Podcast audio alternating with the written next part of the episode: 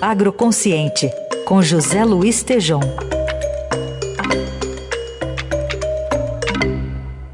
Ao longo desta semana, o Tejão vai trazer grandes líderes do agro, já começou na segunda-feira, né, com um balanço do trabalho em 2022 em suas respectivas áreas e também com uma mensagem de fim de ano. Hoje tem um representante do setor de adubos. Bom dia, Tejão.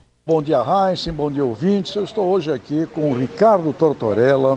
Ele é o diretor executivo da Associação Nacional para a Difusão do Adubo, Adubo, fertilizante esse que nas condições do solo brasileiro, se não existir, a gente não produz. Portanto, a história do Pero Vaz Caminha em se plantando tudo dá não é verdade. Em se plantando, adubando, dá.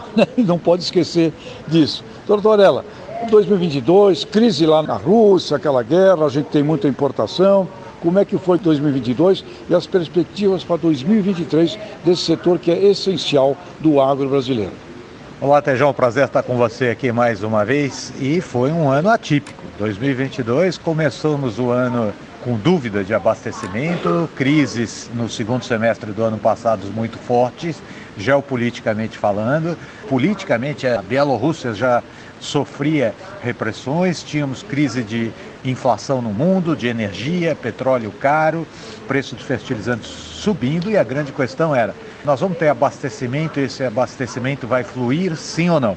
Prevíamos um início do ano uma safra de 300 milhões de grãos que começou o ano o clima foi determinando cada vez menor esta safra. Dia 2 de fevereiro fecha a Bielorrússia.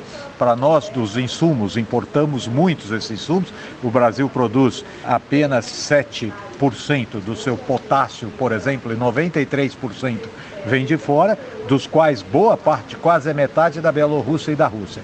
A Bielorrússia para no início de fevereiro e quando a gente acha que vai melhorar e vem o equilíbrio, a Rússia invade a Ucrânia. E novamente o produtor rural e nós todos, como brasileiros, ficamos com a dúvida: vai ter abastecimento? Sim, não. Passados seis meses, e para a gente resumir a ópera, uma ansiedade danada, muita operação, muito trabalho para garantir e garantimos uma safra recorde nesse ano. Nosso produtor rural recebeu fertilizante em tempo e em ordem. Claro, a variável de ajuste foi o preço, que infelizmente foi um preço alto, dado pela oferta e demanda mundial. Nós somos comprador desse preço lá fora e o mundo inteiro quis comprar fertilizantes e tinha dúvida da Rússia, que é um player importante para o mundo todo. O que a gente espera para 2023 é que essas equações sejam menores e que seja um ano mais calmo para o nosso produtor rural, que ele possa se planejar um pouco melhor e que o medo do desabastecimento esteja superado. Ou seja, um ano mais calmo. Nutrientes para a Vida é uma ação que vocês têm voltada a nós aqui, consumidores finais de alimentos. Ou seja, quando eu consumo qualquer produto originado nos campos, se ele for bem nutrido, faz bem para a minha saúde. É essa a ideia de NPV?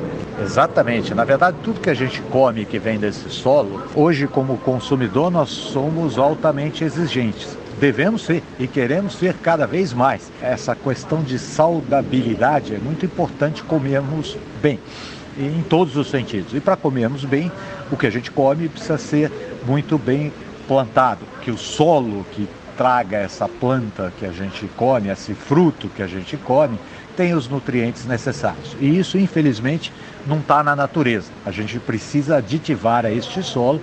O nutriente tenta explicar para a sociedade o quão importantes são esses nutrientes nessa nossa alimentação. São fundamentais e vitais para que a gente possa comer bem e ser uma sociedade mais saudável. Muito bom, nutrientes para a vida, da ANDA, parabéns, e que os fertilizantes fertilizem, além das plantas, o solo, a nossa mente também em 2023. Grande abraço, Tortorella. Obrigado, assim seja, Tejão. Obrigado.